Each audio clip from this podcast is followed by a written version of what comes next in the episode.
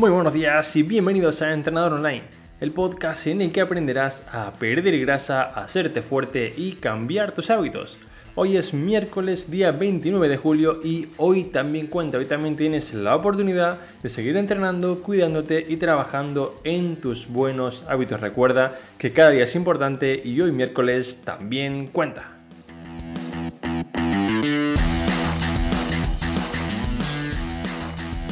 Muy buenos días y bienvenidos una semana más, una mañana más a este último episodio del podcast antes de vacaciones en Training Around the World. En el capítulo de esta mañana quiero hablarte de un aspecto tan importante que tenemos tan olvidado al que le damos tan poca importancia como es el aspecto del descanso y el sueño es un aspecto, un tema que realmente no le damos mucha importancia y está haciendo que por una parte consigamos no perder grasa, lo cual es importante en línea de lo que comentamos siempre en este podcast, y por otra parte, aún más importante, que podamos estar generando problemas de salud a largo plazo, con lo cual no es algo para tomarse a la ligera, para tomarse como si fuese un lujo que ya algún día alcanzaremos, realmente es algo para dar la importancia que tiene y sobre todo ponerlo en práctica para mejorar desde hoy. Para hablar de ello en profundidad he traído al podcast a Hanna FR, experta en psiconeuroinmunología y bioquímica cerebral, para que nos explique realmente cuáles son los problemas por llevar un mal descanso y sobre todo cuáles son los consejos o tips para empezar a descansar bien desde hoy. Y recuerda, como siempre te digo, escuchar el podcast está genial, pero escucharlo, aprenderlo y ponerlo en práctica está mucho, mucho mejor. Vamos ahora, antes de pasar con la entrevista con Hanna, a recordarte que en trainingaroundtheworld.com tienes tu encuesta y programa de hábitos para perder grasa para entender qué estás haciendo mal en tu pérdida de grasa y cuáles son las razones por las que no mejoras, que créeme, lo digo en base a la experiencia con muchos clientes, suelen ser más de las que pensamos, realmente pensamos que hacemos las cosas más o menos bien. Justamente antes leía un, un mensaje de una compañera que me decía, Alberto, he sacado en el examen un cero. ¿Qué hago? ¿Tiro la toalla o, o qué hago? Porque realmente me veo muy mal. Así que bueno, únicamente recordar lo que tenéis en trainingaroundtheworld.com, esta encuesta y programa, para ayudaros así a perder grasa. Vamos ahora ya con el podcast con Hanna FR.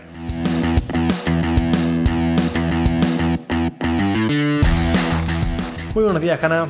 ¿Qué tal estás? Muy buenos días, Alberto. Estoy muy bien y muy feliz de estar charlando contigo esta mañana.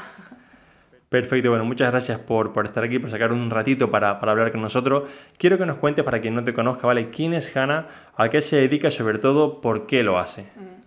Pues bueno, Hanna es una madrileña de 38 años que ha tenido algunos problemillas de salud a lo largo de su vida por, pues, por falta de descanso, por falta de deporte o por un deporte mal hecho, por una nutrición mal entendida.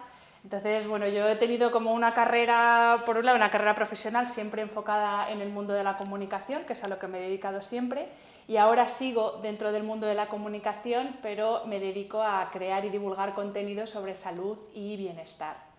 Y, lo hago porque, bueno, al final, como te decía, eh, he tenido una serie de problemas de salud a lo largo de mi vida por, por, por no tener los conocimientos que necesitaba y, ahora he dicho, bueno, pues ahora que tengo este conocimiento, ahora que yo me encuentro bien, porque gracias a ese conocimiento he podido hacer cambios que, que me han llevado a, estar mejor, eh, quiero compartirlo con aquellas personas para las que pueda ser útil.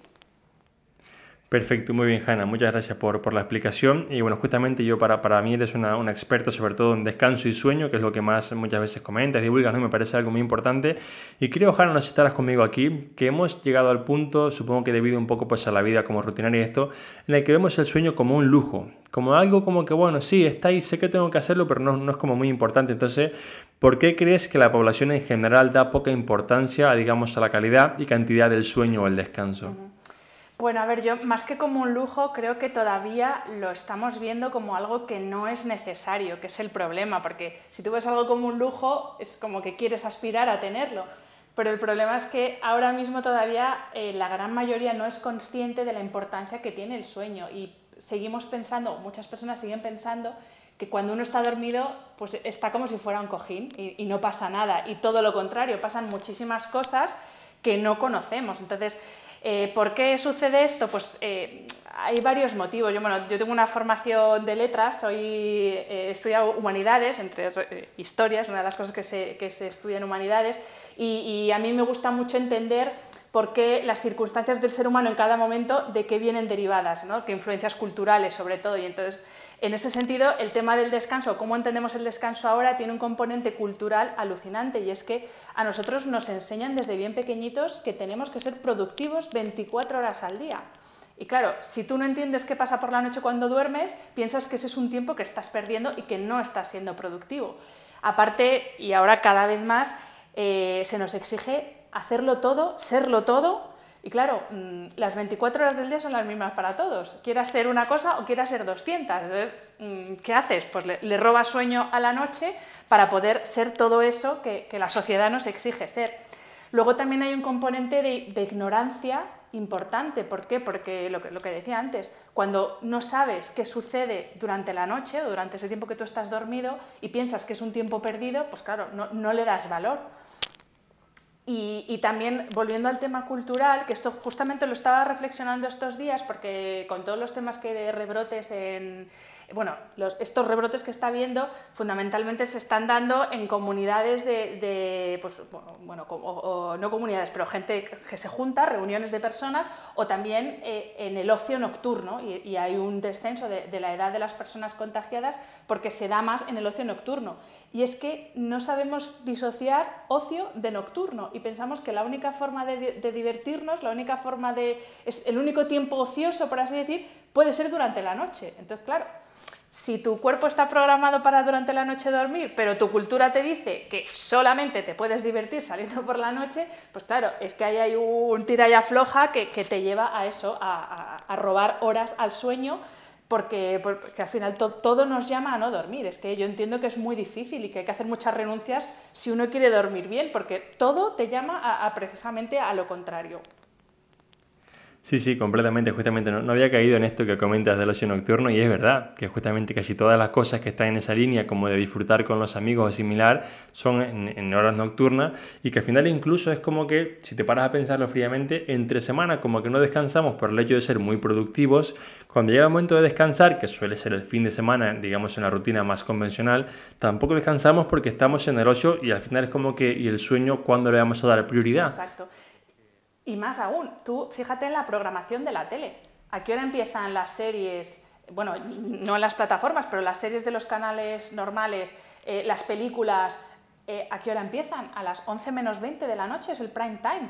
Es que es una locura. Si nuestro cuerpo más o menos está diseñado para dormirnos entre las 9 y media, 11 de la noche, claro, si tu tiempo de pues eso, de ocio, empieza a las 11, ya le estás quitando una cantidad de horas y unos ciclos a tu sueño que, atención, mala noticia, no se recupera. Sí que es verdad que una mala noche de sueño se puede recuperar durmiendo un poco más al día siguiente, pero estas locuras que hacíamos yo por lo menos cuando era joven, que eh, dormía poquísimo y decía, va, pues ya el fin de semana ya recupero.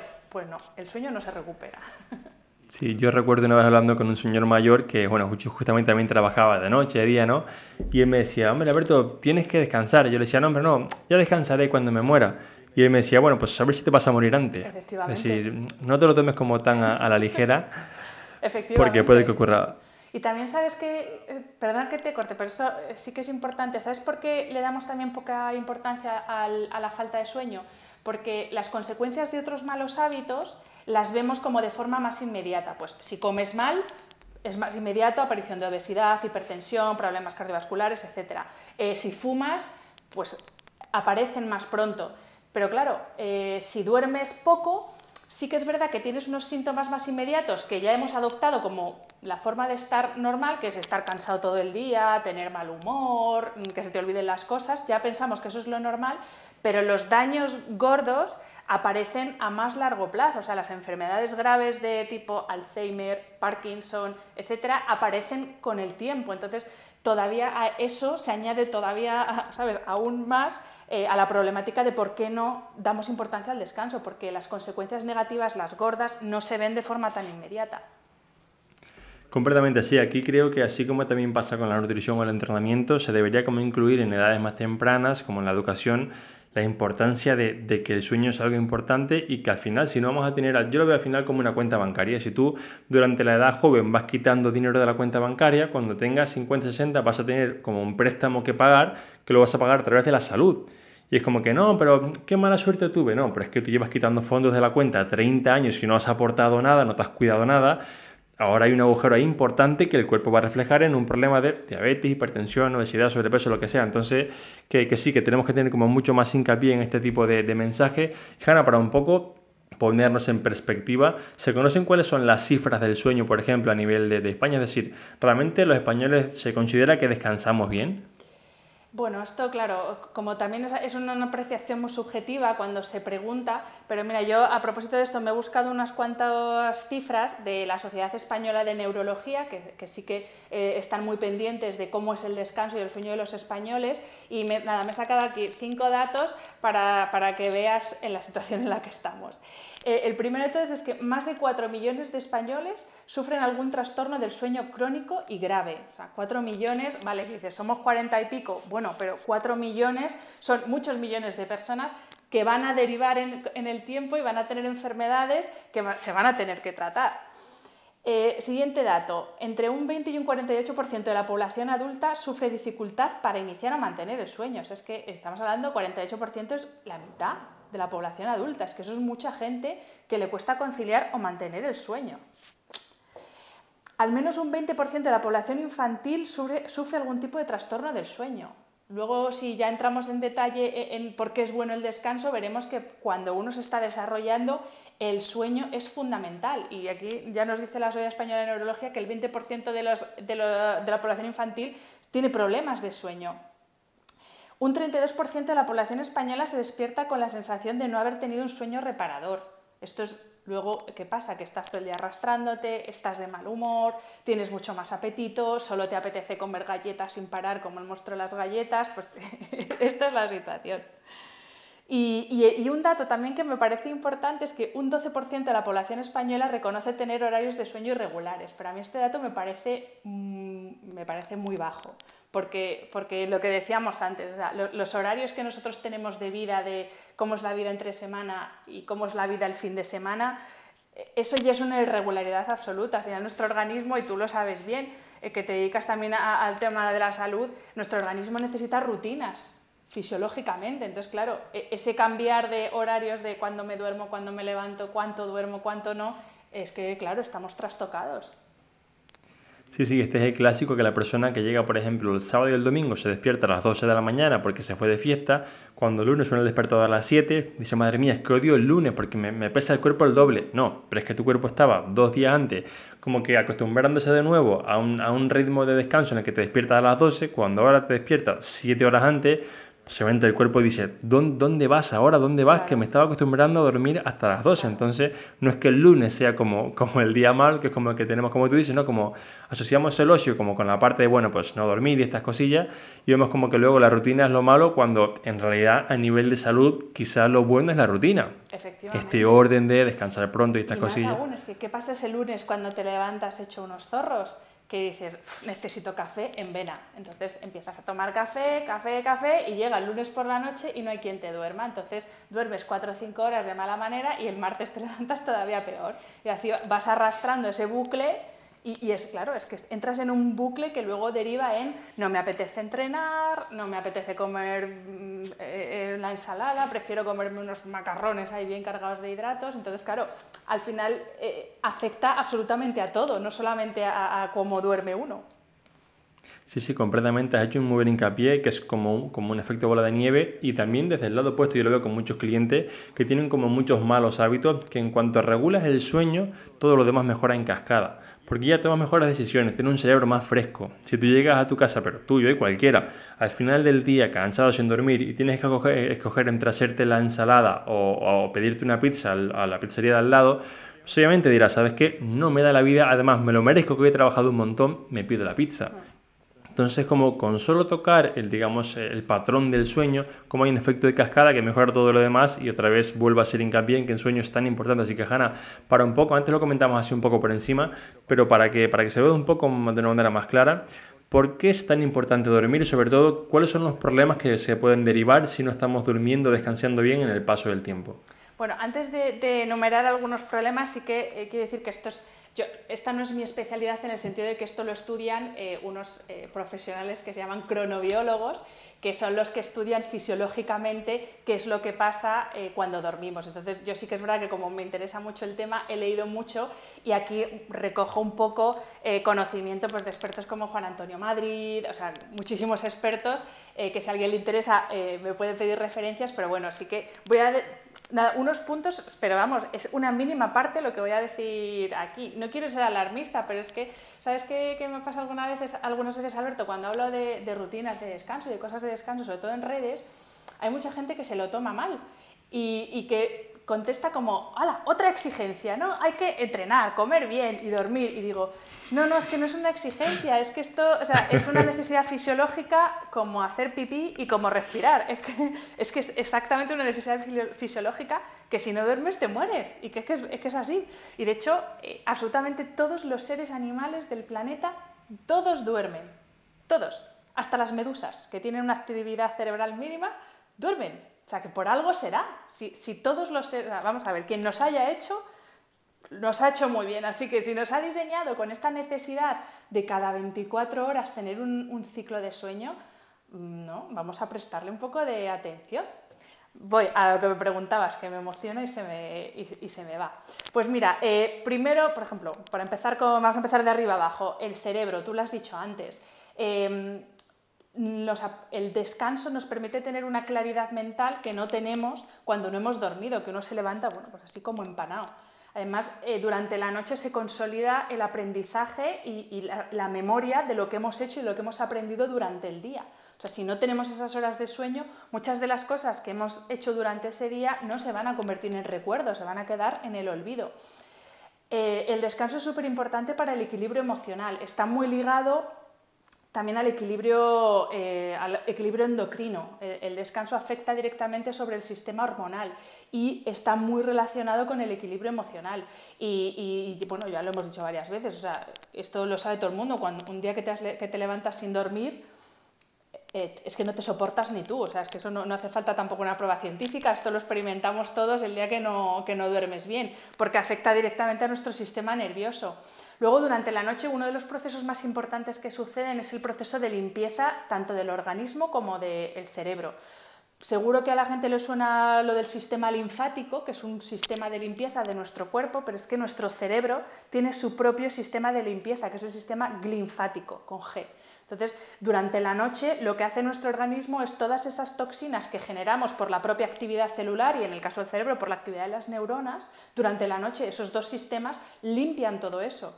Todas esas toxinas que no se limpian se quedan en el organismo y pueden derivar en, enfermedades y en cosas más peligrosas. Entonces, ya solo por este sistema de limpieza, eh, solo por eso ya es fundamental el descanso. Luego decía antes eh, el sistema hormonal. Y aquí es, que es muy difícil ir como por partes porque al final claro, es que estamos todos súper relacionados, pero es que afecta a, la regulación de las hormonas sexuales. ¿Cuánta gente hay ahora que es que no quieren que le toquen ni con un palo? Y es porque tenemos totalmente descolocadas las, hormonas sexuales. Eh, las hormonas que regulan el apetito, la lectina, la grelina, las, se, equilibran gracias al descanso. Entonces, claro, si no duermes, por eso hay estas personas que no pueden parar de comer, que tienen un hambre, a ti te lo dirán. Es que si yo por mucho deporte que haga, pero es que no puedo parar de comer. Es que lo mismo, esa hormona que te tiene que decir ya estás lleno, si no estás descansando bien, esa hormona no se está segregando bien. Lo que decía antes de la importancia que tiene el descanso para los niños es que durante la noche segregamos la mayor cantidad de hormona de crecimiento. Entonces, para los niños es fundamental para el desarrollo tanto cognitivo como físico, para crecer, pero para los adultos también, porque esa hormona de crecimiento lo que hace es reparar esos tejidos pues, cuando has ido a entrenar, esas fibras musculares que se han quedado tocadas del entrenamiento, las repara la hormona de crecimiento. Eh, esos huesos que tienen algún daño, fisura o lo que sea, se reparan con la hormona del crecimiento. Entonces, por eso es tan importante. Eh, bueno, el sistema inmunológico, se me, se me olvidaba, digo, justo ahora es, es el más, no el más importante, pero es el que está más, ¿no? del que más ah, eh, se está hablando, porque claro, eh, hay muchas personas que han estado en contacto con, con, contagiados de COVID que no se han contagiado. ¿Y eso por qué es? Aparte de por la carga viral, etcétera, porque tienes un sistema inmunológico fuerte. Al que ha llegado ese virus y que ha conseguido combatir ese virus. Entonces es fundamental tener un sistema inmunológico fuerte para luchar contra, y ya no solo contra el COVID, contra infecciones, o sea, con otros virus, porque no es el único virus que existe. Eh, ¿Qué más? Eh, sistema cardiovascular, o sea, el descanso, por ejemplo, em, impide la degeneración de, las, eh, de, las, arterias, que son esas venas que llevan la sangre a los órganos vitales. O sea, es que son infinidad de cosas que pasan mientras dormimos. Ya te digo, aquí he dicho unas poquitas, pero si alguien está interesado, eh, me puede contactar y le puedo pasar bibliografía y estudios, porque allá hay muchos estudios al detalle de, qué es lo que pasa cuando dormimos. No sé si ha sido un poco como abrumador todo esto. Lo mismo alguien ha dicho ya desconecto porque me está entrando un mal rollo que no vea de escuchar. Yo, yo creo que con estas cosas hay que ser abrumador. Es decir, así como muchas veces suavizamos el mensaje para no ofender a nadie, llega un punto en el que ves que hay tan poca calidad del sueño y la gente duerme tan mal y ves que esto le está afectando negativamente a largo plazo en su salud, que es como que prefiero que te lleves la hostia, prefiero que no te guste mucho pero que cambies Aquí te sigue diciendo, bueno, no pasa nada, ya mañana descansarás, porque quizá esa mañana descansarás no te va a hacer cambiar. Entonces yo creo que según qué caso, si alguien, digamos, se siente como, wow, esto es muy importante, sí, lo es intentar, digamos, tomar acción desde hoy. Y para un poco hacerlo la vida más fácil en este aspecto, Hanna, podrías contarme, imagínate que soy una persona que tiene como un desorden a nivel de descanso, me voy a dormir tarde, me encuentro por la mañana muy fatigado, me levanto con mucha hambre, ganas de dulce, decir, un poco yo quiero empezar a cambiar. ¿Qué, digamos, dos, tres consejos podrías darme para empezar a mejorar mi sueño a partir de hoy mismo, por ejemplo? Pues Mira, yo creo que el, más fundamental es que cada uno escuche su cuerpo. Y esto, mm, tú que estás más en el ámbito del, entrenamiento, del ejercicio, cada vez tendemos más a la personalización, pues eso, de, cómo entrenamos, de cómo comemos, y el deporte es igual. Sí que es verdad que por el hecho de, cómo estamos diseñados fisiológicamente, pues eh, nosotros, por ejemplo, nuestro mayor sincronizador, eh, eh, el, sincronizador de nuestro reloj biológico, es la luz del día. Entonces ya solo por eso y con eso ya tienes una idea más o menos de cuándo tienes que estar despierto y cuándo tienes que estar dormido. Pero luego tampoco hay que estresarse en, ah, me tengo que acostar a las 10 para dormir exactamente 8 horas y levantarme. No, o sea, eh, un adulto normal duerme entre 7 y 9 horas y no hay que obsesionarse con la cantidad de horas, ni a qué hora te acuestas, ni a qué hora te levantas pero sí que es verdad que acostarse a las 2 de la mañana, a menos que seas eh, cronotipo búho, que hay, dos, dos, tipos fundamentales de, dormidor, por así decir, dos cronotipos. el alondra, que somos los supermadrugadores, que de forma natural te levantas 6, 7 de la mañana, y los búhos, que son más nocturnos que diurnos. Pero por lo general, e, eso, la hora de irse a dormir es 10, 11 de la noche para dormir tus 7, 9 horas. Si ya solo con eso, con escuchar tu cuerpo y cuando te está entrando el sueño a las 10 de la noche, en vez de decir, no, otro capítulo más, y te quedas ahí en el sofá, dices, no, voy a acostarme. Es que parece que, no sé, como que yo a veces cuando digo, pues ayer me acosté a las 9 y la gente dice, ¿qué? ¿A las 9 de la noche? digo, sí. Y, a continuación me dicen, yo a esa hora no estaba ni cenando. Y digo, pues ya lo siento por ti, pero yo he dormido maravillosamente. No sé cómo habrás dormido tú. Entonces, es eso, es escuchar tu cuerpo. Si es que el cuerpo es súper sabio. Tampoco hay que volverse loco eh, eso, de rutinas. No, no, o sea, ya escucha tu cuerpo. ¿A qué hora te pide despertarte y a qué hora te pide acostarte? Y también, esto sí que es importante, intentar no, no, hacer esos cambios tan bruscos de horarios, por ejemplo, entre semana y fin de semana, o en vacaciones y no vacaciones, porque o sea, el cuerpo no sabe si estás de vacaciones o no, no sabe si es sábado o si es miércoles. Entonces, es ese orden, y una vez que tu cuerpo ya coge esa rutina, es que no te cuesta, y de verdad, yo os lo digo, que yo me levanto sola, no necesito un despertador. Y, y eso es mi indicador de que ese día he dormido lo que necesitaba dormir. Luego podemos entrar en, más cosas o, mira, otro consejo que sí que puedo dar es que, que, dormir y el descanso sea una prioridad. Porque también lo que, lo que hacemos ahora cuando tú dices, venga, voy a organizarme la jornada de mañana, la semana que viene, tú empiezas a colocar todas las cosas que tienes que hacer, pero que tú no pones en la agenda de 10 a 8 o de 10 a 7 duermo. No lo pones. Pues hay que hacer ese cambio. Primero, piensa cuáles van a ser tus horas dedicadas al descanso y a partir de ahí, en la medida de lo posible, claro, porque quien tiene un horario de oficina pues es todo más complicado, pero a partir de ahí ubica cuándo vas a entrenar, tus horas de trabajo, cuál va a ser tu ocio, porque lo mismo, en vez de salir a cenar un jueves, puedes quedar a comer un sábado y no te tienes que acostar un jueves a las 2 de la mañana. Yo con esas dos cosas, ya solo con eso, se, se, ve un cambio tan brutal que yo me quedo ahí, fíjate, no, no voy a... porque si no, luego también uno entra en una obsesión que no es sana. Entonces, con esas dos cosas, que prueben y a ver.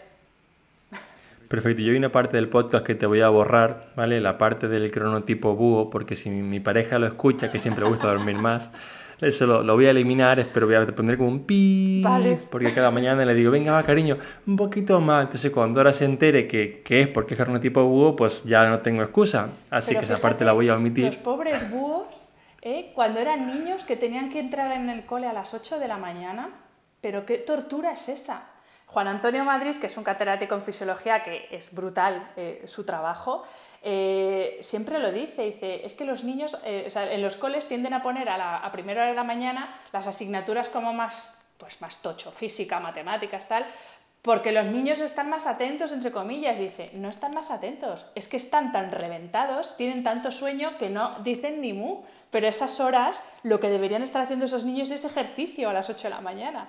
Y los búhos, efectivamente, claro, sufren mucho porque mi marido es búho, ¿eh? yo soy Alondra, mi marido es búho y, y hemos encontrado la forma de convivir porque claro, él por las mañanas es como, yo soy un terremoto y él es como, eh, por favor, eh, te relajas un poquito, baja el... Son las 7, me acabo de despertar, Baja el ritmo, no, me, no, me, agobies. Y es como, vale, sí, sí, tienes toda razón. Y, y al contrario, él por la tarde es súper activo y yo por las tardes es como, eh, no, no me pidas que piense ahora, no, no, esto, esto por la mañana.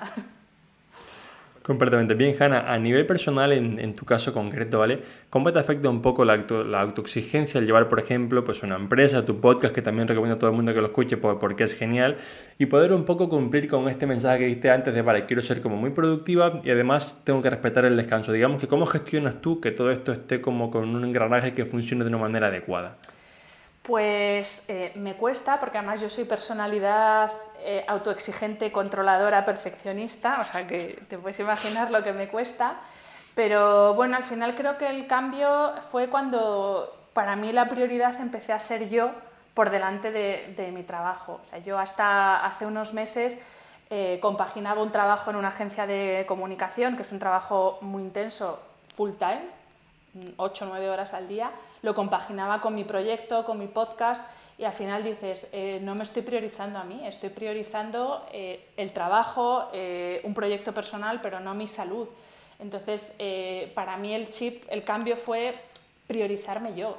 Y, y haré muchos días que me permito no trabajar. Y la gente va a decir, claro, tú porque vas por libre, tal. no, es que hay días que he descansado súper bien, estoy a tope, porque también, por ejemplo, el tema de hormonas hormonas en mujeres no lo hemos hablado, pero jolín sí se nota y las mujeres que me estén escuchando saben que la semana que de la menstruación es que estás pues, tipo modo cojín y, y, cuando uno se permite esos días estar más relajado, pues, pues como que uno vive con menos autoexigencia. Entonces, lo que decía, si un día sé que he dormido mal o que he estado unos días trabajando mucho, que estoy cansada, que me va a costar la vida ponerme, pues en vez de obligarme a estarme cuatro horas delante del ordenador, me voy a dar un paseo por el parque con mi perra y ya mañana trabajaré 14 horas. Y tampoco es...